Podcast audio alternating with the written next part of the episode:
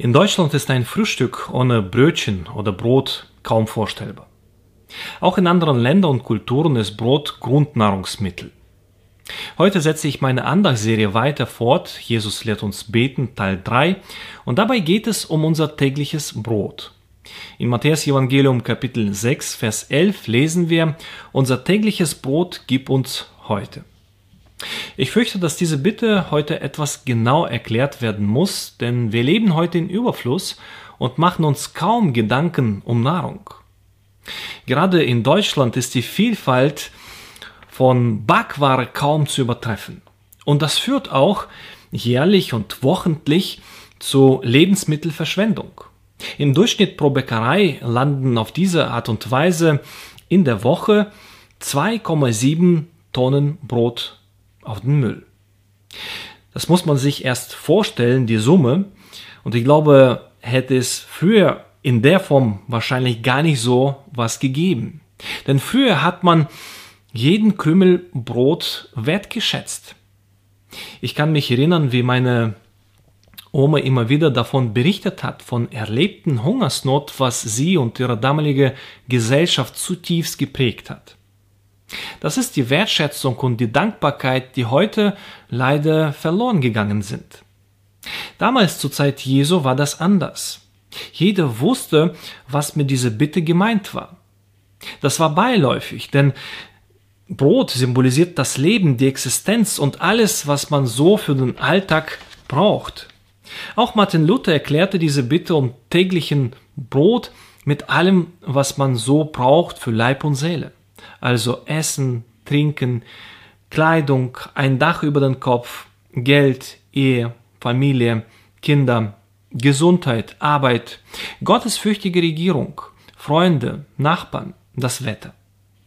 Nicht zu guter Letzt ist auch ähm, geistliche Nahrung damit gemeint. Stille Zeit, Möglichkeit, sich mit anderen Christen zu treffen, Gottesdienste zu feiern, den anderen zu dienen, um ähm, Gottes Reich hier auf diesen Erden zu bauen.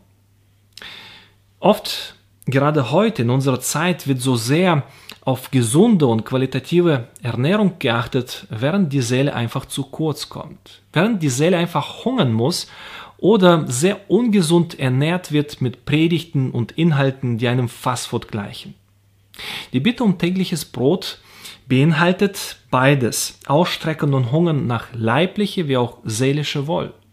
Und genau da dürfen wir nicht vergessen, wir haben einen Vater im Himmel, der um uns und unser Anliegen, unsere Nöte sich kümmert.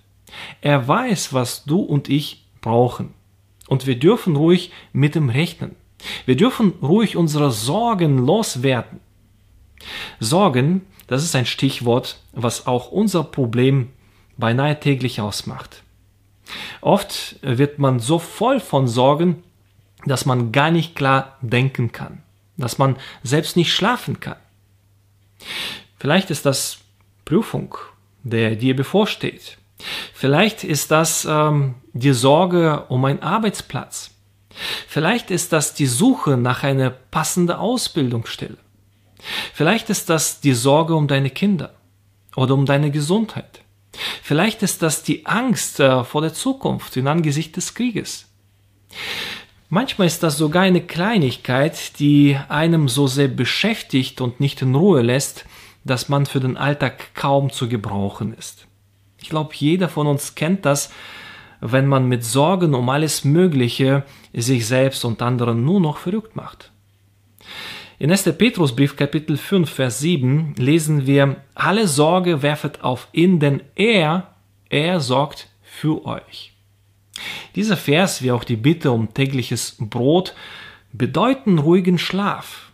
Schlaf, der auch oft uns einfach fällt. Bedeuten Friede und Vertrauen auf den Gott, auf den man sich verlassen kann.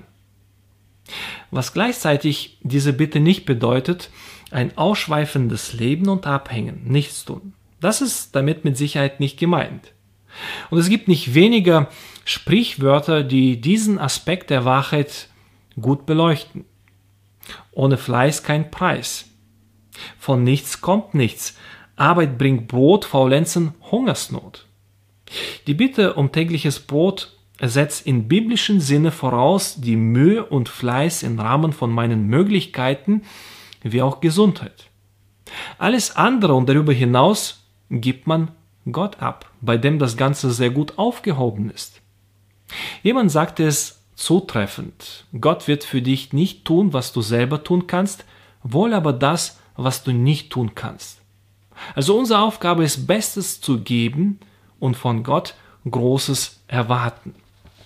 In dem Sinne dürfen wir Gott ehren, ihm anbeten und diese Bitte um tägliches Brot immer wieder aufs Neue äußern.